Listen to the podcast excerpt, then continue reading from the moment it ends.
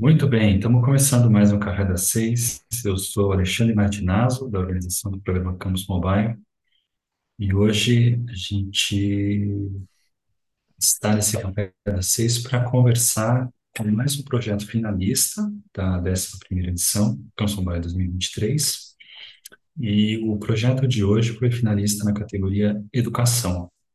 E eu estou aqui para conversar com o Marcos e com o Luiz, que são os respons que são responsáveis pelo projeto Educado, que é uma ferramenta para pais acompanharem a vida escolar de seus filhos. É, Marcos, Luiz, sejam bem-vindos ao Café das Seis. Agradeço por vocês terem topado bater esse papo aqui com a gente é, no Café das Seis. E antes da gente falar sobre o projeto, eu queria que vocês se apresentassem. É, então, vou começar pelo Marcos, aí, que é veterano aqui de Café das Seis e de Campus Mobile. Marcos, por favor, se apresenta, fala um pouquinho sobre você, de onde você está falando, o que você faz, mas, por favor, comece é, falando sobre sua preferência de consumo de café, como é, nossa, como é nosso costume aqui no, no Café das Seis, beleza? Seja bem-vindo Certo, e está contigo. beleza. Então, a minha preferência de café é aquele o mais ah, puro possível. Eu gosto do bastante ali sem açúcar, é, só o café mesmo e o café puro e forte. Essa é a preferência. Ah, então, eu sou o Marcos Andrade, moro aqui no, no interior do Paraná, na cidade de Dois Vizinhos. É, atualmente eu atuo como engenheiro de software, alocado na, no cliente da Moderna, nos Estados Unidos, em Boston. É, a- sou programador JavaScript já há pouco mais de cinco anos. E já, como o Alexandre falou, sou um pouco veterano aí da Campus Mobile, já participei de três edições. É, então, é- essa do com o Educado foi a minha terceira. E eu acho que de apresentação é, é- era isso. Beleza. E então agora você, Luiz Eduardo, fala, fala um pouquinho de você, conta o que que você faz aí, de onde você está falando. Mas, de novo, assim como valeu para o Marcos, vale para você, fala um pouco sobre a sua preferência de consumo de café. E seja bem-vindo. Show. Obrigado pelo convite aí. Então, é, dando em pauta essa questão da preferência do café.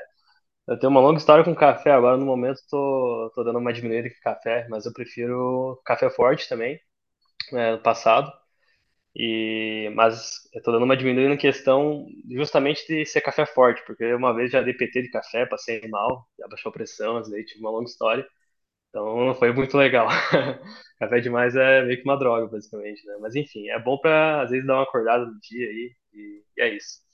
Enfim, é, eu sou Luiz Eduardo Barbosa, é, sou nascido aqui no Sudeste do Paraná, do Vizinhos. Ah, basicamente, eu sou desenvolvedor de software aí, já faz uns três anos, né? Trabalhei com umas tecnologias mais, é, mais dinossauro, como, Ja- como Java em si, né? Quando estava começando. Aí depois, de um tempo aí, atuei Atuei é, numa outra empresa de São Paulo, que agora até o momento estou atuando, que é a ChipSmart, é, que é usada em São Paulo, aí, capital. E também atuo com front-end, né, JavaScript, basicamente. E, e é isso, faço faculdade de engenharia de software aqui na Universidade Tecnológica é, Federal do Paraná. E eu conheci o Marcos aí já faz um bom ano no meu primeiro emprego, né, é, aqui na, na cidade de Dois Vizinhos. E já faz uns dois anos, eu acho, para mais, né, Marcos? Não sei, por aí, que a gente se Isso. conheceu. Já faz E uns daí ele anos. me convidou, é, já uns três anos, né? Aí, o início do ano passado, aí ele me convidou para fazer parte da, desse projeto de educação chamado Educado aí, no final do, do ano passado, para participar também do Campus Mobile. E aí continua a história, né? Aconteceu o que aconteceu. Ele participou e fomos finalistas. Basicamente é isso.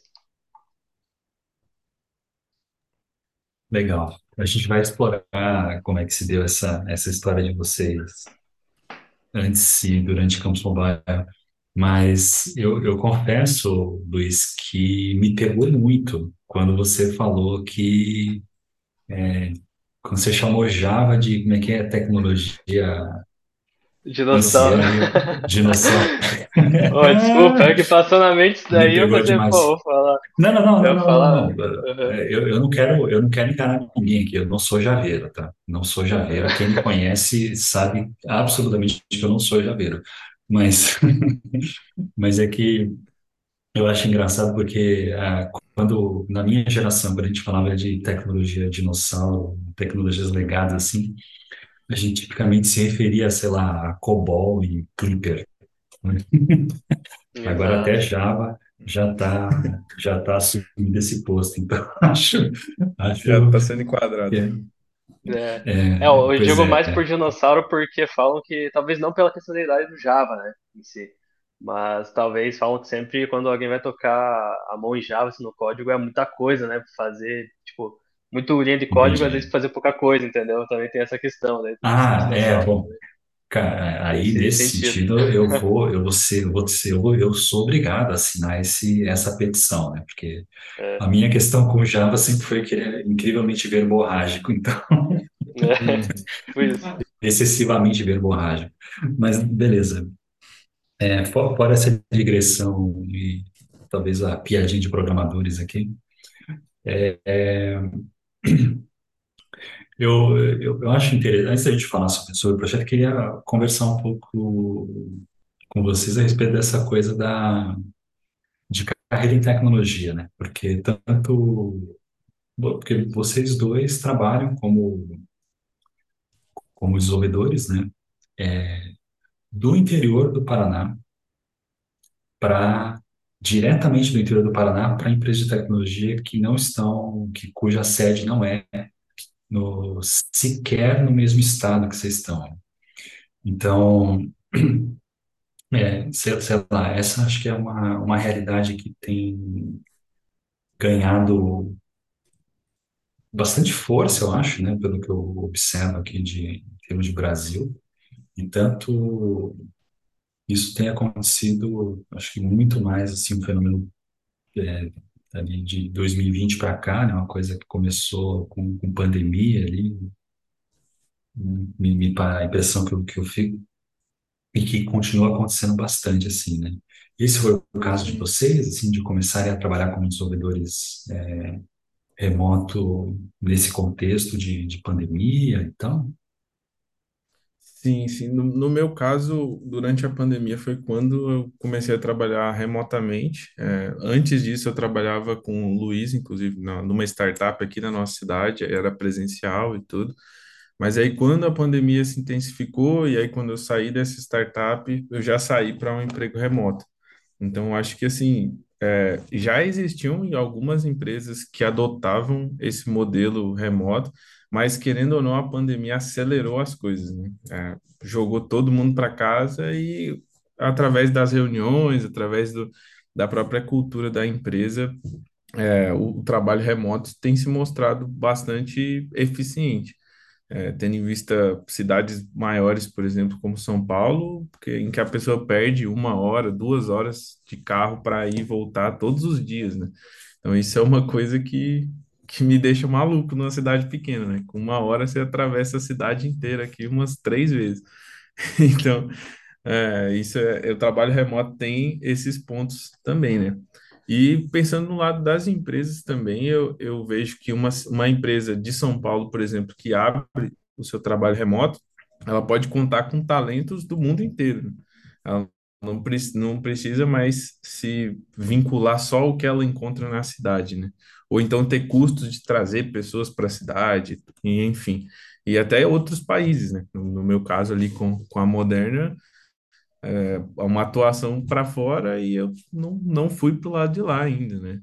Para Boston. Então, mas, Legal. E, aliás, a, a Moderna que você está referindo é a empresa de biotecnologia que gerou as vacinas de mRNA, né? Com as vacinas, isso. Exato. Essa mesmo. Bacana. E aí, é, o, acho que o, que o que mais me chama atenção aqui, talvez em contexto de Brasil, né? E, e particularmente Campus Mobile, que acaba sendo uma curiosidade também nossa, um pouco do, talvez o perfil do público que a gente atende, né?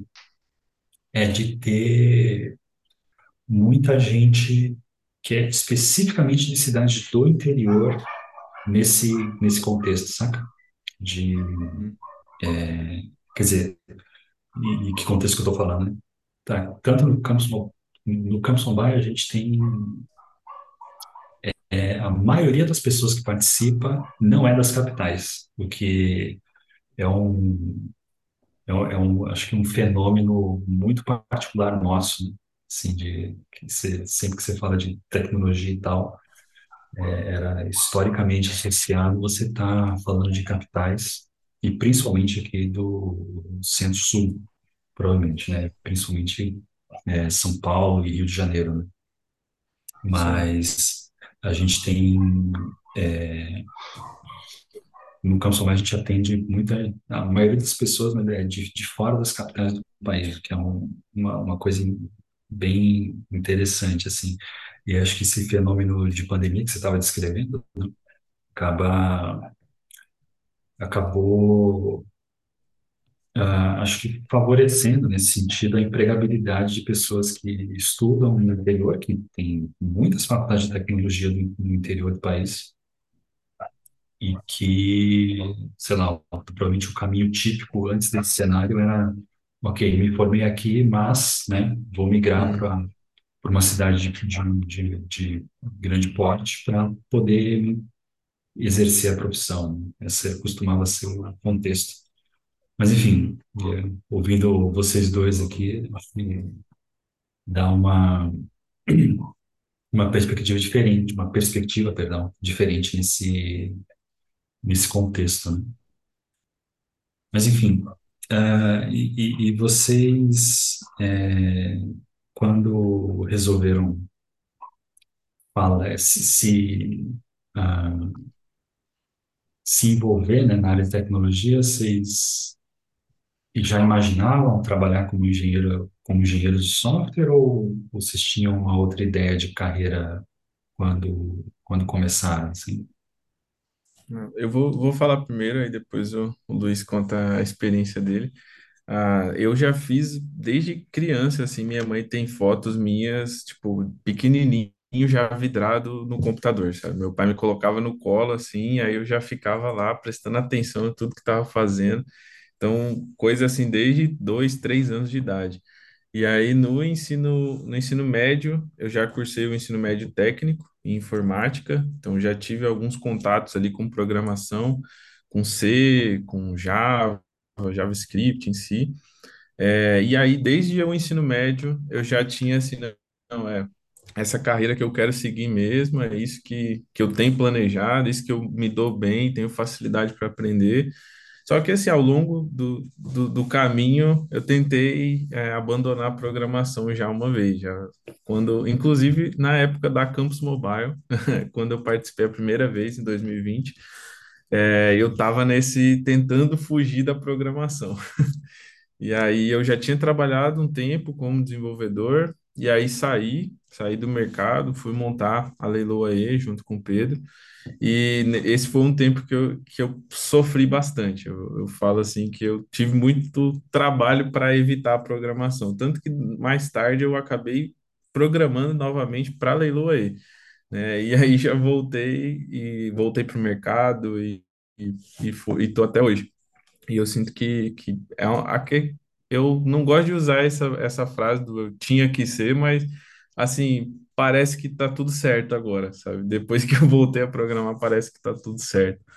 E essa é a minha, minha história aí com programação. É, minha história, eu acho que é um pouquinho diferente, mas tem uma parte aí que meio que casa bem com um pouco da história do, do Marcos, que basicamente eu também, eu também fiz um ensino médio em conjunto com um técnico informático, né? Então foi através de, de fato do técnico informático que eu descobri programação.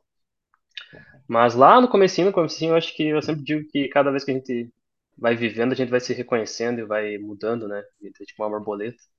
Então, lá no comecinho, quando eu era pré-adolescente, meu sonho mesmo era ser astronauta. Não é ser astronauta, mas trabalhar com, como que é, astrologia, alguma coisa assim, né? Até hoje eu sou meio, é, gosto bastante. Só que daí o tempo vai mudando, a gente vai conhecendo outras coisas, outras áreas, né? E desde criança também, eu acho que, querendo ou não, a gente tava eu sempre fui meio que associado a computador, né? Desde a época Lan House, jogos, etc. Então isso daí já é um, é um quesito. Então, sempre, sempre de- depois de 16 anos, eu pensei, pô, beleza, quero trabalhar na frente do computador, não importa o que seja, mas que eu escute música trabalhando. Isso daí era só um objetivo, sabe? Aí eu fiz técnica informática, enfim, né? Então, acabei conhecendo ali é, a área de programação. Só que foi meio que técnico, o técnico informática e o ensino médio foi meio que, digamos, uma- eu estava vendo como uma obriga- de- obrigatoriedade, né? Então, tipo, ah, tem que fazer o curso e já era, né? E tô nem aí o resto. Então, depois que eu me formei, eu- com- conforme eu me formei no ensino médio, também me formei no ensino técnico, né? Aí depois bateu o baque, beleza, me formei, agora, né? O que que eu faço?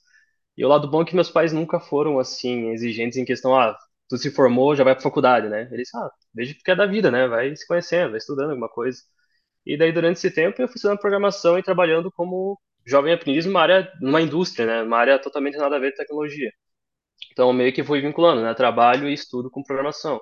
Até eu largar da indústria, né? De fato, que eles até iam me dar uma promoção, só que não ia trabalhar com tecnologia.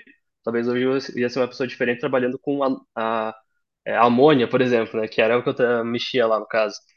Então, são as situações que a gente tem que trilhar, né? O que a gente vai escolher para definir nosso futuro.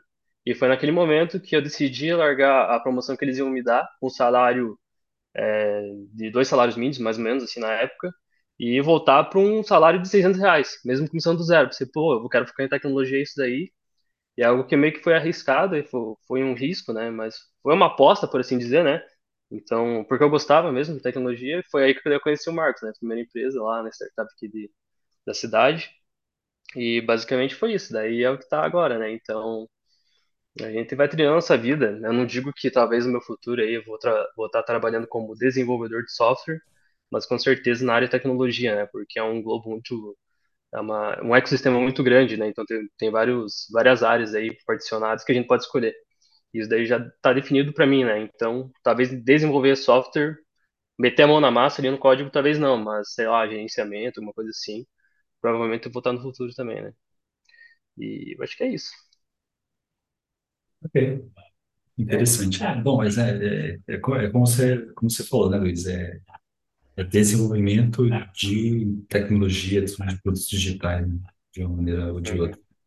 Agora, é, acho que só, só vale uma, um esclarecimento aí para quem estiver ouvindo a gente. O, o Marco citou aí o Leiloaê e tal, e falou quando ele, que ele mencionou o Pedro e tal. Quem tiver interesse de conhecer mais a respeito do que ele estava falando, é só ouvir o episódio 50 aqui do,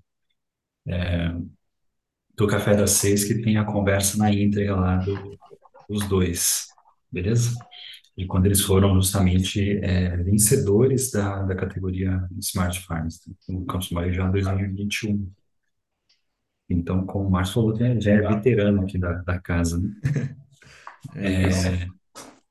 Mas eh, eu queria eh, explorar um pouquinho agora como é que, como é que foi essa, essa coisa de vocês se conhecerem e eh, esse, como acho que o Luiz escreveu, como é que o Marcos formou o time para Educado. Vocês trabalhavam juntos numa startup aí de dois vizinhos que era relacionada a, a essa a área de educação era relacionada a alguma coisa de agricultura, não sei qual, qual que era o qual que era o lance, como é que era o contexto que vocês conheceram. Então, quando a gente se conheceu foi na época em 2020, quando eu participei, 2020, isso, quando eu participei a primeira vez da Campus Mobile. Então, a, a gente trabalhava numa startup de marketing, já não tinha nada a ver. E aí, a, a gente trabalhava junto e a gente participou de um projeto junto, criando um projeto do zero e tudo. E aí, desde lá, a gente conversava, saía algumas vezes e tudo, mas era assim, é, é, já tinha aquele networking ali, tipo, de saber do potencial um do outro e tudo. É, tanto que no começo do ano, no, no final do ano passado, na verdade, quando eu já estava trabalhando para fora, o Luiz já estava trabalhando para a empresa de São Paulo, e aí eu conversei conversando com a Sara, falei, olha, Campus Mobile aí, hein? O que que você acha da gente submeter uma ideia aí? Vamos tentar. É, fazer alguma coisa assim para uma outra área, para algo mais voltado para a educação. A, minha mãe é professora, mãe da, mãe da Sara trabalhava em creche, a mãe do Luiz também é professora. Então a gente tem tanto, eh, todo esse contato com a educação, mas e normalmente a gente não vê muitas soluções saindo ah, que envolvem tecnologia, né, para essa área. É, então aí a Sara teve a ideia de ter esse monitoramento dos pais. Aí eu falei, não, beleza, a gente teve a ideia, a Sara atuando como designer, eu como desenvolvedor mobile ali, e aí, pô, a gente precisa de mais um de tecnologia. Quem que é ponta firme o suficiente para entrar para a gente tocar esse projeto só nós três? E aí eu, eu fui atrás do Luiz e convidei ele para o projeto. Chamei para bronca. E aí ele Ah, topou, crer. topou, topou de primeira e, e foi muito bacana porque a gente saiu do zero até o produto, até o MVP, questão do fim, do meio de dezembro ali, pouco antes das festividades, até março, que foi a, a data da campus. Então a gente saiu, tipo, em três meses a gente conseguiu desenvolver, rodar baterias de entrevistas mapear requisitos. A gente planejou até a V4 ali, tinha V0, 1, 2, 4 ali. Então, tem Isso aí. muitas coisas que, que a gente conseguiu fazer e utilizando metodologias ágeis para que a gente conseguisse fazer isso de forma incremental e tendo em mente o nosso, a, o nosso foco, né, que era chegar na Campus Mobile com MVP porque justamente como eu já participei, eu sei que o, o ideal é você chegar na campus para fazer o networking, para validar sua ideia, para conhecer gente nova. Então, se a gente chegasse com muita coisa para fazer lá, a gente ia perder um pouco da experiência. Então, a gente se esforçou para chegar lá com um produto um pouco mais, mais maduro. E deu certo. É, a- Acabamos tendo que fazer muitas coisas lá, mas é, a gente conseguiu aproveitar bastante da- dessa parte mesmo, do networking, que, eu- que eu acho que é um ponto sensacional, assim, do, do evento presencial. Ok. Você quer, quer complementar, Luiz? Aliás, antes, perdão, né? Antes de, antes de você complementar, a gente falou, falou, falou de Sara e tal. A Sara é a terceira pessoa, em- né, que foi, participou do Campus Bairro junto com os rapazes aqui. Ela só não está gravando aqui com a gente, mas ela é integrante do projeto, foi finalista, e etc. Isso, Certo? isso. Eu É, acho que, eu acho que tudo que o Marcos falou aí é válido, né? Então, não tem muito o que dizer, mas basicamente foi isso. Foi tipo, foi rapidão na real, né? Tipo, convidou, convidou, ô Luiz, quer participar disso aqui? E eu tava meio parado já no ano de 2022, não tinha feito muito, muito curso, né? Assim, digamos, não adquiri tanta experiência em questão de curso e participação de, de eventos, etc., open source. Então eu pensei, pô, vamos jogar aí, né? É, e mesmo assim, é, até a questão da, da, viagem, da aventura, da experiência, você, pô, isso daí só vai ajudar, vai incrementar mais, né? Na questão profissional e pessoal, né? Então é, eu acho que foi isso. Daí falou, topei e tal, né? Aí tem mais essa, essa associação que ele falou, né? Dos, tipo, a mãe da Sara, a mãe da Sara trabalha na creche, a mãe da, o, a mãe do Marcos daí trabalhar como professora, e minha mãe também. Então acho que casou bem nessa questão dos três aí. Eu acho que basicamente é isso, né? A gente topou e seguiu firme nos requisitos e tudo, até no desenvolvimento. Legal. E aí vocês se dividiram, então, sei lá, design, front-end, back-end. Foi mais ou menos essa A divisão, gente imagino. ficou, assim, a Sara pegou essa parte do design e mais a parte de negócio também, que ela já, já tinha mais a- essa visão. É, aí a gente dividiu os front-ends, eu ia para o mobile e o Luiz para o web, e nós dois fomos para o back-end também. Então a, a gente acabou fazendo três projetos, né? O, o mobile, o back-end e o web, e há tempo ainda da, da, da campus, do evento. Foi aventura. Ok. Bom, então vamos, vamos explorar essa aventura aí. Primeiro, me conta o que que é, qual é o conceito geral aí do, do educado. A gente comentou, a gente mencionou brevemente aí que é uma ferramenta que tem a ver com, com pais monitorarem, né, o que acontece na, na trajetória escolar dos seus filhos, mas qual que é a proposta do produto que vocês trouxeram aqui para o Campus Rondônia? Então, a, a ideia do Educado era forne- fornecer um ecossistema propício para o aprendizado. Então, através das nossas pesquisas, a gente viu que o acompanhamento que a escola faz junto com os pais eh, sofre muitos atritos ali, muito, eh, tem muitas dificuldades pela falta de comunicação. E a gente também viu através de pesquisas que alunos que não performam muito bem eh, têm es- esse motivo dos pais não estarem acompanhando tanto. Então, a gente pensou primeiro na problemática, eh, que foi uma coisa que a gente decidiu bem, bem cedo, é atacar o problema e não se apaixonar pela solução, se apaixonar pelo problema. E é, é- foi justamente pensando nisso que a gente criou o Educado, que é uma ferramenta que aproxima os pais da escola através de tecnologia. Então, a gente tinha um aplicativo web em que a escola conseguiria acompanhar os professores, os alunos e as atividades que foram cadastradas pelos professores.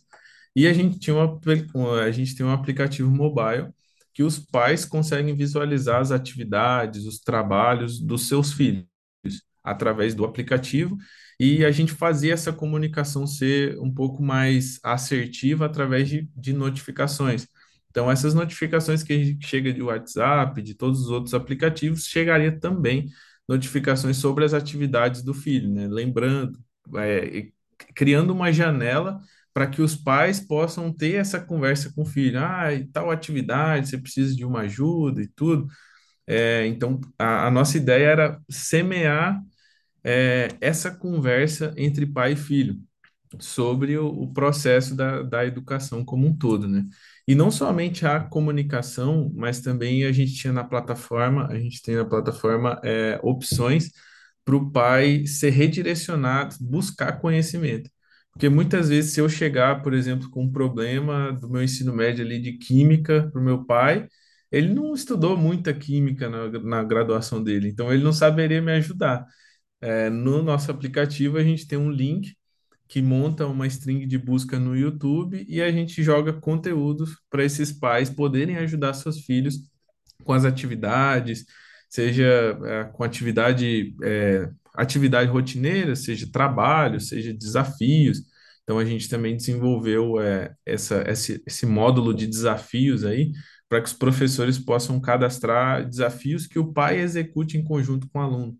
Então, não somente as atividades rotineiras da escola, mas também algo para promover essa conexão entre o pai e o aluno. Esse é o nosso ecossistema. Entendi. Mas é, né, nesse sentido do, do- do, ah, dos pais entrando nesse, ah, vamos dizer, esse fluxo das atividades escolares sempre, né? A premissa é meio, meio essa, né, Exato, de, auxílio ali. É, E aí vocês é, estavam... é, desculpa, Marcos. pode? É, é Não, que, é tipo assim, É que com a- as entrevistas com as professoras, manda outro ponto que, que eu acabei esquecendo de mencionar é que sempre que os pais estão envolvidos no processo de educação, isso reflete no desempenho dos filhos. Então a gente quer, quis trazer os pais também, porque a, a responsabilidade da educação não é somente da escola. Então, fechando esse círculo, a gente cria o, o ambiente perfeito ali para que o aluno possa evoluir o máximo possível. Bem, bem lembrado, bem lembrado. Isso é um... Tudo que é pesquisa que olha para desempenho escolar tem esse dado de, da, da- do papel da família, né? Vamos dizer. É, mas o, o que eu queria perguntar antes era que se você estava olhando alguma faixa etária, alguma faixa escolar específica, né? Alguma série, alguma conjunto de séries específico, ou se isso era um... Essa ferramenta foi pensada para todo, todo o ensino prima- primário e secundário. Inicialmente a gente pensou no, no todo, mas aí a gente viu que é, cada faixa etária tem suas peculiaridades. E talvez numa V2, numa V3, a gente consiga fornecer uma ferramenta que seja útil para todos. Mas em- dentro dos processos ali da Campus Mobile, das nossas revisões, de mentorias, a gente viu que era o, que o ideal é, era a gente focar mesmo em uma faixa etária, em escolas que atendam essa faixa etária, porque a gente teria um produto mais completo para um público específico, né? E aí, dando certo com esse público, a gente expande. Aí, dando certo, a gente expande e faz algo incremental, né? Não, não tenta resolver o problema de todo mundo de uma vez só. Então, a, a gente, é, durante a Campus Mobile, a gente voltou nosso desenvolvimento para as séries iniciais ali, para até o quinto ano. Perfeito. É, bom, você falou várias vezes de processo, processo, processo. Então vamos, vamos é, mergulhar nesse assunto aí, né? Ahn, como vocês estavam dizendo, né? Vocês se inscreveram no final de 2022 e entendo eu que ao serem confirmados na lista de, de equipes selecionadas, já falaram, o Marcos, por já estar antenado nosso, já falou, é hora de botar o pé no acelerador. É o que eu deduzo do que você, do que você comentou, né, Marcos? exatamente. E, e aí, é, até vocês virem aqui para São Paulo, né, que foi ali na primeirinha semana de março, né, se eu não me engano, é o que a gente chama de fase preparatória. O que que vocês foram fazendo para vir aqui na, na, na semana imersiva até a, até a avaliação? Nós estamos falando de um período de dois meses e um pouquinho, né, dois meses. Quer dizer, se for contar fim de ano, talvez dois meses e meio. Isso. O que que, o que foi que vocês fizeram e em que ponto vocês estavam, mais ou menos, ali, do, Então, desse no de produto? começo, No começo a gente tinha o sonho de chegar com o produto. Então a gente pensou na problemática e logo nos nas primeiras semanas a Sara já encabeçou uma série de entrevistas com pais de alunos, de crianças, eh, com professores, com pessoas que trabalham nas escolas, no setor administrativo e tudo, justamente para mapear problemas. Então a gente encontrou vários problemas e que a gente poderia ter seguido para ser um software específico para a escola, para ser um software específico para professor ou ou algo só para os pais, mas a gente pensou em pegar o mais importante de cada um e criar essa, essa conexão. Então, depois desse, dessa bateria de entrevistas aí com a Sara, é, a gente já tinha entendido nossas problemáticas e aí a gente montou os nossos protótipos, é, visando já o produto. Então a gente teve essa visão do MVP desde o dia um, já assim, olha, gente, isso aqui vai ser muito complexo de desenvolver, então vamos enxugar.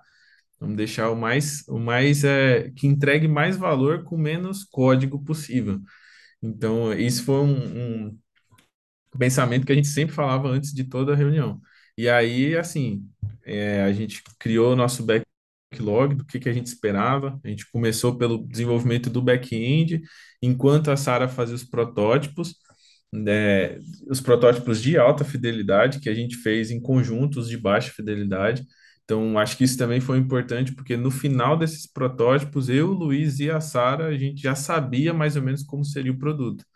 É, então, a Sara foi desenvolvendo os protótipos de alta, a gente fazendo back-end, com coisas que a gente sabia que precisaria ter, é, não também investindo muito tempo em documentação, documentando o necessário.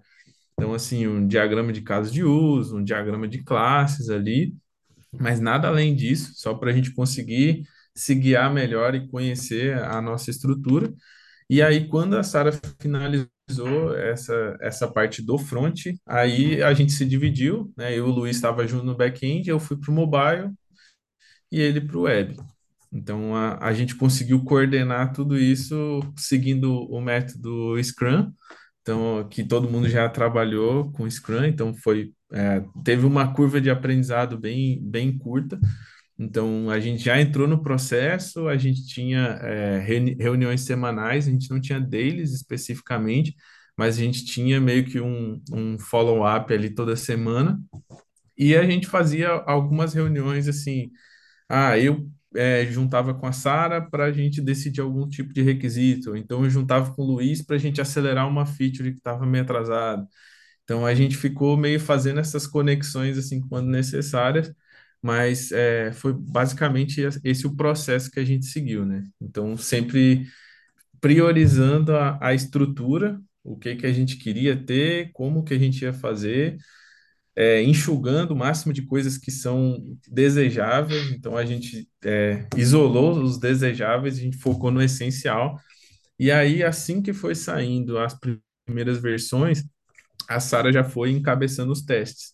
Então, já escrevendo jornadas de usuário, já escrevendo é, essa etapa que a gente faria com os professores depois e com alguns pais de alunos também que nós conseguimos é, rodar nossos testes. É, inclusive, para a etapa presencial, a gente não tinha um aplicativo pronto muito tempo antes da campus. Então, a gente fez um teste manual. Como funcionaria, é, é, funcionaria automático com o aplicativo, mas a gente não tinha um aplicativo. Então, a gente foi pelo WhatsApp, chamou os pais, mandou. É, a gente tinha um vídeo da professora explicando o desafio, a gente mandou esse vídeo. Os pais executaram junto com seus filhos, mandaram um vídeo para a gente de depoimento, e aí a gente executou manualmente. Aí, aí depois da primeira fase da campus, que a gente já tinha um aplicativo, a gente fez nova, rodou novamente essa bateria de testes, só que usando o aplicativo agora. Então foi, foi bem bacana como isso foi incremental e assim a gente sempre focando no principal, que é validar. Porque antes de ir para quem vai utilizar de fato é só uma hipótese, né? Então a gente não pode ficar muito tempo com a hipótese. É, a gente ganhou bastante experiência nessa questão aí do de tipo incremental e metodologia ágil, né? Porque de certa forma foi pouco pouco tempo, né? No final do ano 2022 ali e poucos meses, mas a gente foi foi foi um processo intenso, por assim dizer, né? Mas nesse processo intenso a gente aprendeu muita coisa, sabe? Então tem muita coisa que tipo, pô, a galera ignora em faculdade, por exemplo, né? Tipo, ah, vou fazer faculdade, mas pô, faculdade querendo ou não, te passa uma boa boa teoria de um processo de fazer um software, né? Então a gente tentou integrar ao máximo com, com metodologia ágil, Scrum, requisitos de software, né? Não foi tudo, tem coisas que tipo, é absurdo em pouco tempo, né? Ainda mais nosso time em três, né? Claro, poderia tal, mas a gente, é, como o Marcos disse, foi, foi incremental, não foi cascata, né? Então, muita coisa que a gente implementava, tinha que voltar porque viu que estava errado e reescrevia, tudo, e etc. E, e essa questão dos testes, né? Ah, isso aqui é, é inútil, isso aqui é útil, só que tem que dar mais valor, tem que dar mais vazão. Isso aqui pode remover porque não, não nesse momento não vai fazer utilidade, né? Não é importante. E associar toda essa questão do tempo, né? De integrar, integrar as metas, né, no caso. Eu acho que, eu acho que seria isso. Inclusive, um dos grandes aprendizados que a gente teve com testes era no cadastro, no nosso cadastro de atividades, a gente mapeou que não, tendo o título e uma descrição e, e a data de entrega e tudo já vai ser o suficiente para o pai. Só que como a gente estava voltando nosso foco para as séries iniciais, os professores falaram, pô, a gente sempre tem um PDF dessa atividade. Tem essa opção para eu fazer esse, é, para eu incluir esse PDF? Porque aí o pai já ia baixar isso direto, já ia economizar muito tempo ali, e eu não ia, ele não ia ter que entrar em contato comigo para pedir um PDF da, da atividade, por exemplo. Então, através dos testes, a gente já mapeou isso e para a fase final da campus, a gente já trouxe essa funcionalidade. Cara, bacana. A, a descrição que vocês deram aqui foi incrivelmente detalhada, assim, em termos de processo, né? Eu queria, talvez, só uh, destacar alguns pontos aí que eu acho que são importantes, né? Primeiro, é, eu acho é, muito importante esse destaque que você deu do porquê que vocês resolveram adotar um ciclo de, de MVP, né? Porque, quer dizer, para além das entregas do programa, que, claro, né, vocês estão participando do programa, tem interesse é, em ter resultados dentro do programa, isso é evidente, né? Mas acho que uma coisa que eu destacaria do que você falou e o que vocês falaram, né, é que, no fundo, é, vocês usaram o processo de MVP um método, como método ágil, né, vamos dizer assim, com a maneira de lidar com a incerteza do escopo do projeto. Né? Quer dizer, a gente não, não tem uma não está tão definido aqui o que que a gente tem que fazer, o que que a gente tem que deixar de fazer. Então, precisa de um processo que ajude a explorar o que precisa ser feito de fato e, e, e ajudar é, a priorizar as atividades, né? É, é isso, é para isso, é para isso que serve o, o, o MVP no, fundo, no fim das contas, né? A gente tem essa aprender a lidar com, ok, o que que é necessário, o que que é desejável apenas e o que que é não útil nesse nesse contexto aqui, né? Então, achei interessante vocês colocarem dessa forma, né? E da mesma, ainda falando de processo, quer dizer, a primeiríssima coisa que você destacou foi a atividade da Sara, né? Que é a atividade exploratória de, ok, a gente precisa falar com as pessoas e mapear aqui o, o que, que, quais são os problemas, qual é o espaço, definir o espaço do, do problema, né? É, Exato. clarear um pouquinho o problema. Então, é, quer dizer, a, a Sara como design, provavelmente é o que a gente chama de design thinking, né? Aquele processo do duplo diamante, Sim, sim. explorar o problema e depois afunilar o problema e aí explorar o espaço das soluções, afunilar, afunilar, perdão, as soluções é uma coisa que ela provavelmente teria absolutamente mais propriedade de falar do que qualquer um de nós aqui. Justo, justo. E Então, com a Sara a é, é, gente aprendeu bastante dessa etapa mesmo hum, da, da experiência do usuário, né? De, de várias té- técnicas aí que ela trouxe que, assim, se a gente só saísse codando, ia chegar, ia demorar muito tempo e chegar lá na frente, ia, rev- ia rever muito, ia demorar muito para para a gente é, ter os erros para então consertá-los, né? Então, como a gente mapeou muita coisa, a gente já foi errando rápido para já ir consertando e refazendo os fluxos. sim, é que no fundo é o errar barato, né? Errar Barato não no sentido de quanto dinheiro você gastou, mas De tempo. quanto, quanto tempo você teve que investir, né, numa determinada coisa, né? Porque já pensou, você gasta um mês implementando um negócio que você podia ter investido um tantinho mais numa, numa conversa ali para você detectar que não valia a pena, né? Pô, é Sim, sim. complicado. complicado. É, essa questão do backlog do produto aí, né, cara? Às vezes pode iludir, né? Por assim dizer. A gente pode bater uma emoção ali, né? Pô, vamos fazer isso aqui, vai ser legalzinho, mas quando vê não é necessário, né? Aí perde essa questão do tempo, né? E o tempo não volta mais depois. Aí já tem que cortar algumas tarefas, relativamente, né? Não sei, dependendo do contexto, para atribuir outras que são necessárias por causa do tempo, né? Prioridade. Então isso daí tem muito. exato. Então, E tempo era o que a gente não tinha, né, é, nessa rodando em dois meses e pouquinho ali, saindo do zero até o aplicativo. Então, assim, mas nem tudo foram rosas, né? A gente cortou muitas funcionalidades durante o, o desenvolvimento, porque a gente viu que não daria.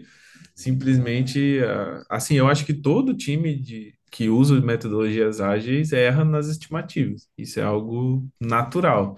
E a gente também errou, então a gente também teve esse processo de aprendizagem, é, de, de entender mesmo quanto tempo levaria para fazer as coisas e repriorizar, é, de acordo com a nossa meta, né? Que era a, a etapa presencial. Sim. É, e isso que vocês ainda começaram relativamente cedo, vamos dizer, né? Que vocês já falaram, já chegaram em dezembro, aí já falaram, não, a gente, a gente precisa começar a se mexer, então, ao invés de deixar para, sei lá, ah, vamos deixar para fevereiro e, né, assim, É, ve- veja lá. Então, é coisa interessante, achei bacana essa, é, essa descrição do projeto que vocês trouxeram. E aí, depois, quan- quando vocês vieram para cá, então imagino que vocês usaram a semana, quer dizer, imagina lá, vocês disseram, né, usaram a semana um pouco para aproveitar talvez o que o presencial tem a oferecer de diferencial, né, que é esse contato com as pessoas e, enfim, conseguir é, aproveitar talvez essas conversas para aprimorar ainda mais o, o produto, né? E aí, é, na fase Você quer Pode, pode falar. Não, pode. Não, não, eu já ia emendar para o que vocês fizeram na fase final, mas complementa aí. É, então, durante, era o nosso plano era aproveitar 100% o network, mas como a gente acabou deixando algumas coisas para fazer, para resolver na semana presencial, então a, a gente acabou tendo que codar um- uma- algumas coisas ali sobre as notificações, é, coisas que a gente não tinha experiência prévia e a gente teve que desenvolver ali durante a semana presencial. Mas a gente aproveitou bastante a parte dos feedbacks, de ajustar nosso discurso, apresentar a ideia mesmo. Eu acho que quando a gente estava montando a, a aí lá no começo, a gente ficava com medo de falar a ideia para qualquer pessoa. Tipo assim, meu Deus, e se eu contar a minha ideia aqui, eles vão replicar e eu vou perder. Só que, assim, você já gastou um tempo, você já desenvolveu coisas, você já tem pesquisa atrás. Qualquer um que vá tentar fazer isso, tipo, vai ter que passar pelo que você passou. E se você não está confiando que você vai ser o mais ágil possível para realizar esse projeto, então já tem outras coisas erradas aí, que não vai ser só você falar a ideia para o outro que vai te atrapalhar né? Então a gente falou bastante, a gente, todo mundo que passava pela gente, sim, a gente apresentava o pitch, a gente tentava conversar ao máximo, explorar opções, porque ali a gente está lidando com pessoas do Brasil todo, então tem diferentes realidades, tem diferen- diferentes modos de pensar, né, dentro do, do contexto da educação em si. Então, até os próprios times de educação estavam é, conversando entre si, e dando pitacos uns nos projetos dos outros. Isso foi, isso foi muito importante para a gente também, ah, como um amadurecimento da ideia. Legal. É, é, eu acho sempre engraçado, assim, isso felizmente eu acho é uma coisa que a gente, que eu, enquanto organizador, né, observando talvez a série histórica, por assim dizer, de projetos participando do Campus Mobile, felizmente é uma coisa que eu acho que se alguém entra, se alguém chega na ensino imersiva com essa mentalidade de não vou falar com ninguém porque minha ideia pode ser capturada aqui, não sei o quê. Eu felizmente vejo que no final as pessoas saem com uma impressão diferente de que provavelmente compartilhar ah, as suas impressões com outras pessoas é, provavelmente ajuda a desenvolver a ideia, menos do que atrapalhar, né? Então, tipicamente isso acontece, então fico, fico feliz de ouvir que vocês É, quer dizer, claro que você veterano já sacou isso provavelmente na sua primeira, é, na, na sua primeira participação, né? Mas aí eu queria falar um pouco da fase final. E na fase final vocês receberam metas, né, como todos os outros projetos finalistas, e a gente estrutura essas metas de uma maneira a estimular vocês realmente a entrar em contato com, com o público né, que vocês pretendem atender. E é, principalmente testar é, processos e o protótipo que vocês estão desenvolvendo, né? Vocês já tinham feito isso na fase preparatória, como vocês estavam contando antes. Como foi o processo final de vocês? É O processo nessa fase final, perdão. para a fase final, a gente, é, na, na primeira etapa, a gente fez o teste de algumas partes, né? Então, a gente teve teste com os pais, a gente teve teste com o professor separado, então a gente rodou esses ciclos de forma separada. Para final, a gente tentou juntar tudo. Então, desde o, princípio de, pô, isso aqui não pode ser de graça porque tudo tem um custo. Então, não dá para você chegar numa escola oferecer de graça porque isso vai ter um custo para frente. Então, a gente pensou na estratégia e conseguimos um, um patrocinador para a escola, que, que a gente pensou nesse modelo para atender mais escolas públicas e atuar é, com patrocinadores bancando a implantação em uma escola. Então, a gente conseguiu o patrocinador depois a gente conseguiu uma escola, a- aqui o ABB Comunidades da nossa cidade. A gente foi lá, apresentou o produto, a gente treinou os professores, a gente passou alguns ciclozinhos ali com ele, com eles e, e foi uma foi experiência muito enriquecedora porque a gente viu também alguns pontos que faziam sentido, mas que a, é, a gente não tinha pensado ou a gente achava que não fazia, que foi uma das funcionalidades que a gente trouxe na etapa final, que é a avaliação do aluno, o feedback do professor para o aluno, que isso é uma coisa que a- eles estavam falando, que tem reunião com os pais a cada seis meses. Então, o pai só vai saber a situação do filho a cada seis meses se ele for na reunião. Então ainda tem essa etapa que os pais não vão. Então é muito mais fácil ele baixar um aplicativo e aí chegam tanto um feedback positivo quanto um feedback negativo, do tipo, ah, seu filho foi muito bem na atividade, ou seu filho precisa de uma- um pouco de mais atenção para fazer essa, para realizar os trabalhos de casa. É muito mais fácil chegar por uma notificação e cumpre o seu papel, né, de comunicar aos pais.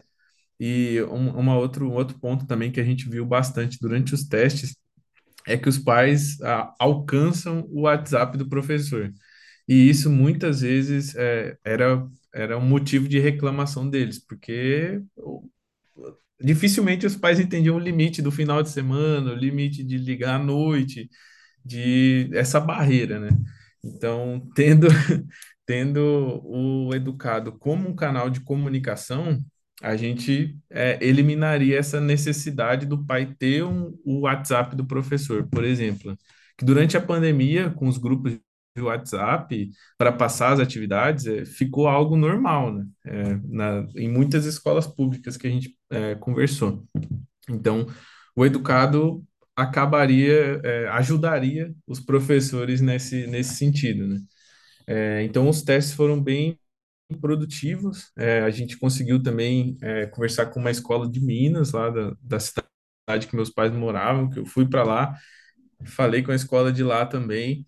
E aí, essa a gente não conseguiu implantar, mas a gente conseguiu ter os feedbacks dos professores, da diretora ali. Então, foi uma experiência também, porque a gente foi na prática, a gente falou de preços, a gente falou de quanto custaria e tudo, e, e levantaram interesse. Só que, como tudo que é público, envolve uma burocracia, envolve tempo e tem que se dar o follow-up necessário ali, né, para para que saia. Então, nessa escola em específico, a gente acabou não implantando, mas a gente teve a experiência e aqui no, no ABB Comunidades a gente conseguiu. Bacana, bacana, cara. Eu, eu acho particularmente interessante você ter mencionado esse modelo de negócio, né, de, porque, de fato, implantar ah, ferramentas para ah, qualquer órgão público, né, não só em educação, é sempre um desafio nessa coisa de equacionar o custeio depois, né? Porque, tipicamente, o mecanismo tem que ser, por lei, né? licitação, e aí você tem que ter, é, tem que verificar como é que essas coisas vão ser feitas na esfera que, de fato, está ligada às escolas que você quer atender, né? Ou a, ou a, a instituição que você queira atender, que não seja uma escola, mas, Hum, enfim, aí é, sei lá, poder municipal, poder federal, ou poder estadual. E cada, e cada lugar que você tem que ir vai ser um, um processo diferente, tá? É bem, bem desafiador. Depende de estado, cidade, né? é, Então, não, depende isso muda bastante. depende de, depende de muita coisa, depende de muita coisa. E ainda uma ferramenta que está, digamos, que que está em desenvolvimento, né? Bem dizendo, ele está tá sendo validado, então dificulta bastante ainda, né? Esse, esse processo de, de, de da compra, contratação para o, ah, para o, pro- para o poder público, né? Então, essa coisa de patrocinar alguém, uma instituição privada patrocina outra instituição privada para, para o interesse público, é, é um caminho que imagino que facilitou bastante para vocês aí do ponto de vista de destravar o, o andamento, né? E fico feliz em saber que isso funcionou de ponta a ponta, né? Desde a concepção de, ok, acho que esse aqui é um bom caminho e vamos implementar de fato pondo para rodar, né? Acho que é um, uma questão bem interessante que vocês trouxeram. E, cara, para não me estender muito aqui com, com vocês, eu queria que vocês contassem um pouco do, de, de que, que vocês estão planejando para o educado no futuro próximo. O que, que a gente pode esperar de vocês? Como é que a gente pode acompanhar a evolução é, do produto e da, da estratégia de vocês?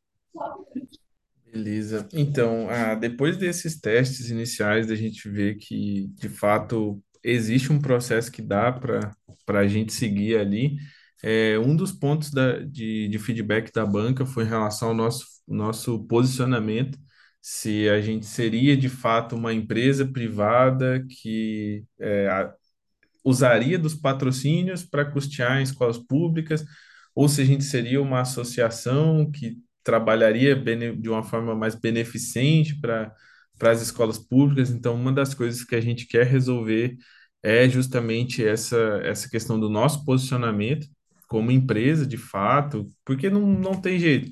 Ah, um, um dos feedbacks que a gente teve com o JP, que a gente foi atrás de, de mentoria ali com ele e tudo, é que grandes Pô, empresas. peraí, é, peraí. Isso, explica quem é o JP, como é que vocês conheceram ele aqui? Para que eu dizer. Ah, tá. O JP é da, da New School. A gente conheceu na, na semana presencial, daí já troquei o, o telefone com ele ali, chamei ele ah, um tempo antes da, da, da fase final. Só consegui falar com ele depois da fase final, mas acontece, né? É, é, o dia a dia corrido dele, eu, eu entendo.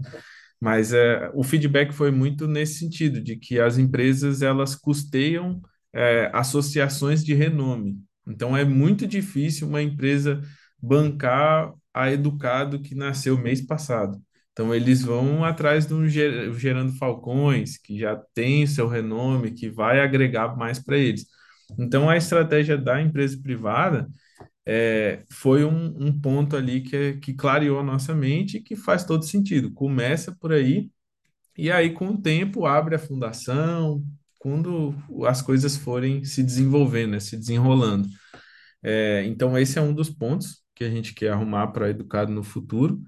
Outro ponto é no próprio quesito das nossas tecnologias, das nossas práticas, nossa arquitetura como um todo, no, no setor de, de débito técnico aí, que como a gente estava corrido, a gente é, seguiu o processo, mas a gente não seguiu as melhores práticas do que a gente pode fazer. Então, assim, a gente colocou todo o nosso, nosso produto no ar, tá? Na, na Play Store, tá na, na, na web ainda, o nosso os painel admin ali dos professores, está tudo isso publicado, mas a gente pode enxugar custos, melhorar a performance, reescrever algumas partes, é, é melhorar o produto de fato, né? Porque o primeiro ciclo nunca vai, é, nunca vai ficar perfeito. Então, é, tenho até uma frase que eu não lembro quem que me falou, mas se você não tem vergonha do seu primeiro MVP, então você demorou tempo demais para lançar. Feito é melhor que perfeito, né? Exatamente. Então a, a gente tem essa, essa vontade de voltar agora com mais calma, com ciclos é, um pouco mais longos, para que a gente possa resolver essas coisas técnicas também. E um dos feedbacks que a gente teve da banca é justamente essa visão da educação. Então, assim, como é, eu sou da área de tecnologia, o Luiz também, a Sara também, a gente fica um pouco enviesado no sentido de, é, da área da educação em si, né? Então, a gente tem a nossa experiência, o que a gente consegue absorver das entrevistas, mas a gente está à procura aí de um sócio da área da educação mesmo, que traga essa parte do, é, como é que eu posso dizer, mais desse contexto da educação, De criar um pedagogia, método você quer dizer de pedagogia, exato, exato. É, que consiga vincular nossa tecnologia com um método que melhore o aprendizado das crianças ou algo que a gente consiga medir é, que ah, depois do educado a criança aprendeu mais ou ela performou melhor em tal matéria. Então, algo que, que fizesse essa conexão aí. Porque a gente tem a parte da tecnologia, a gente tem o nosso produto ali, tudo, a gente tem a, a mão de obra também para evoluir, mas a gente está um pouco assim, é, com essa indecisão de, de como evoluir, sabe? Do que a gente precisa evoluir de fato e como que a gente vai é, ter métricas que, que comprovam que, a efetividade, né, do educado. Então, assim, pensando para os próximos passos, é, a gente acabei dando votos e não respondi a pergunta, mas para os próximos passos a gente quer procurar esse esse esse novo sócio para que a gente possa estruturar métricas melhores e a gente possa é, voltar a falar no, sobre o contexto do educado, né, sobre a empresa educado mesmo. Cara, eu, eu ia dizer, na verdade, que muito pelo contrário, que você não só respondeu a pergunta, como delineou uma pilha de trabalho absurda aqui, porque É, só, entre aspas, né, essa elaborar essas métricas e entender esse impacto da ferramenta, por assim dizer, né, isso é, posso te garantir, trabalho à beça, é trabalho à beça.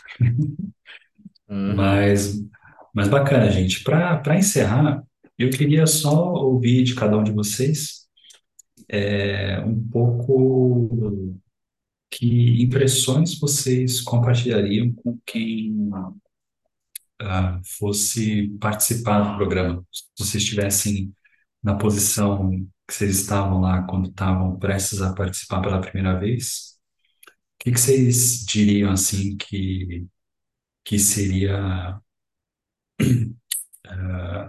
algo que valeria a pena participar do programa, né? Como, sei lá, o que que vocês acham que foi o, talvez o aprendizado principal, né? Que vocês tiveram depois de ter participado, o que que vocês diriam para quem estava na mesma posição que vocês antes de participar, assim? Quer, quer ir primeiro, Luiz? Que eu, eu tenho três campos, então, assim, tá, tem que resumir muito. Ah, basicamente o que eu falo pra quem vai começar é, é meter marcha mesmo, porque que nem eu, tipo, o Marcos me chamou, não sabia direito o que era, só me falou ali de forma resumida, um projetinho, tipo, um, como, como que é aqueles negócios que falam, né? Hackathon, pensei que era um hackathon, né, e tal, assim, pensei, ah, vamos jogar, né, já participei de hackathon e tudo mais, só que é um contexto mais complexo, querendo ou não, né. Mas pelo fato de ser mais complexo, é muito ótimo, porque depende daí o contexto da pessoa que vai in- incluir teu projeto, né. No caso nós, a gente começou desde o final de dezembro, teve pouco tempo, mas por esse pouco tempo a gente, ganhou- que não disse, ganhou uma vasta experiência, tipo, tanto eu, quanto o Marcos, quanto a Sara, né. E em três aspectos, né, que talvez era o mesmo que não sei se o Marcos ia citar, mas um é tecnologia, a gente aprendeu sobre pontos é, te- tecnológicos, né, técnicos mesmo, novas tecnologias que a gente nunca mexeu. É, metodologia Scrum, a metodologia ágil, no caso. Essa questão organizacional, né, de como fluir um projeto, como criar do, do início e, teoricamente, até o fim, né, mas nunca tem o fim, por assim dizer, né. E a questão de, é, de pessoas, networking, né, tanto networking lá presencial quanto a gente se toca, tipo, pô, por mais que a gente é da área de tecnologia, ah, tem galera que acha que, ah, vamos para a área de tecnologia porque é o que menos envolve pessoa, não vou conversar com outra pessoa. Mas muito pelo contrário, né? Tipo, pessoas precisam de pessoas, né? A gente precisa conversar com pessoa. Então, tem gente aí que é que pensa que, tipo, pô, mexer com tecnologia ficar só em casa e tal, assim, não vou precisar trocar tanta ideia, mas na verdade sim. Eu acho que isso daí ajuda, agrega bastante na, na vida da pessoa que vai participar, entendeu? E envolveu bastante na minha, por exemplo, né? Eu pensei que não, não precisaria tanto estar embutido nessa, nessa questão de conversar com pessoas, fazer perguntas, fazer teste de fato, cara a cara, etc, né? Então, eu acho que agrega uma experiência total, sabe, em vários aspectos, assim. Então, acho que eu acho que é isso, acho que só, só tem a agregar, literalmente. Então, e deixar o medo de lado, sabe? Assim, eu- é frio na barriga, com certeza, mas é sempre bom, sempre bom. Acho que é isso. Isso, show de bola. É, eu pego da, a frase do Luiz, do Matt Marshall, eu acho que é extremamente essencial É, uma, uma coisa que a gente tinha, que eu tinha na cabeça antes de participar da minha primeira campus era que a gente precisava planejar muito antes de fazer as coisas. Então, na Leiloaê, ali que foi a minha primeira experiência com startup, a gente tinha documentos de tudo quanto é coisa, de plano operacional, plano de marketing, plano de várias coisas, e, sendo bem sincero, a gente não usou nada disso, é, não serviu para nada. Então, assim, documente o extremamente essencial. É importante você ter pelo menos o básico ali, falando de tecnologia, é bom você saber como é seu banco de dados, é bom você saber como vai ser seu produto, fazendo um protótipo ali, mas nada que envolva documentação extensiva de várias páginas. Então, é, e porque no final das contas, você está lidando com uma hipótese, né?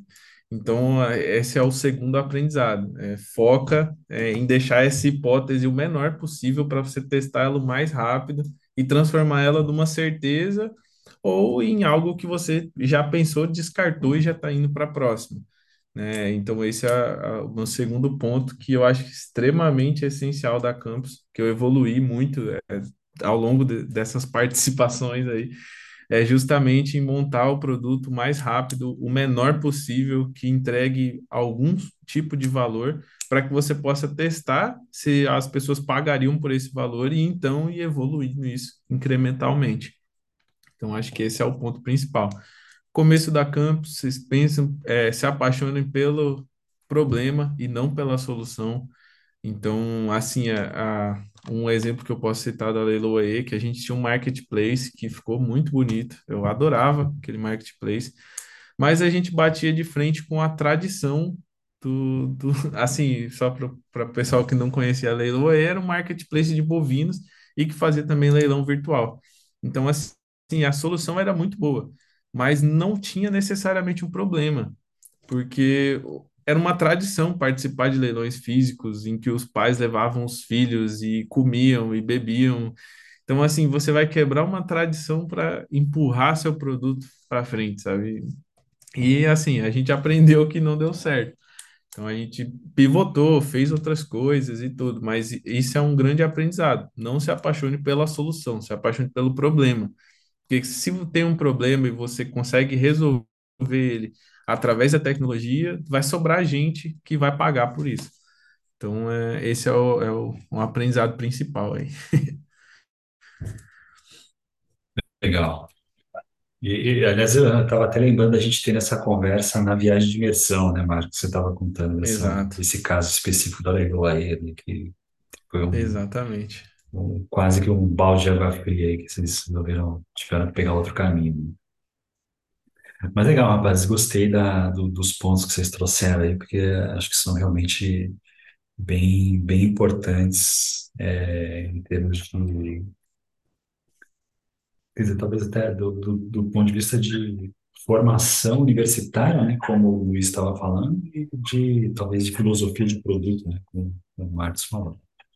Eu acho que são, são, são questões bacanas aí que vocês trouxeram e agradeço por, por terem é, compartilhado as impressões e falado tanto em tantos detalhes aí sobre como foi o desenvolvimento do Educado aqui antes e durante é, Campus Mobile, certo?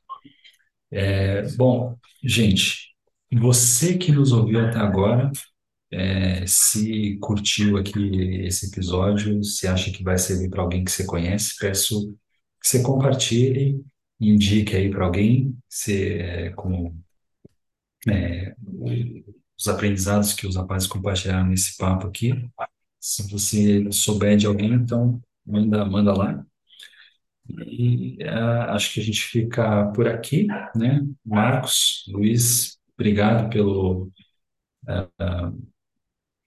pelos, pelos aprendizados que vocês trouxeram aqui, pela, pela paciência de, de bater esse papo. Eu acho que me estendi um pouquinho mais do que o que a gente tinha combinado de, de conversar, mas eu acho que valeu a pena para a gente trocar essa ideia aqui e falar desse bocado de coisa que a gente conseguiu falar. Certo? Obrigado, Ó, rapaz. eu agradeço pela oportunidade aí. É, foi, é sempre muito interessante falar sobre a Campus Mobile, que é um, foi um evento que mudou a minha vida e muda toda vez que eu participo. Então é, foi- é muito bom e muito obrigado aí pela oportunidade. Agradeço pelo convite também. É sempre bom trocar ideia, né? Como tanto no contexto formal e informal, então compartilhar a experiência é ótimo, assim. Ainda mais nesse, nesse quesito aí, né? Do Campus Mobile. Todo mundo cresce. É, exatamente. Pode crer, pode crer. Então é isso, gente. Você que nos acompanhou até agora, meu muito obrigado. A gente se encontra no próximo episódio. Aquele abraço.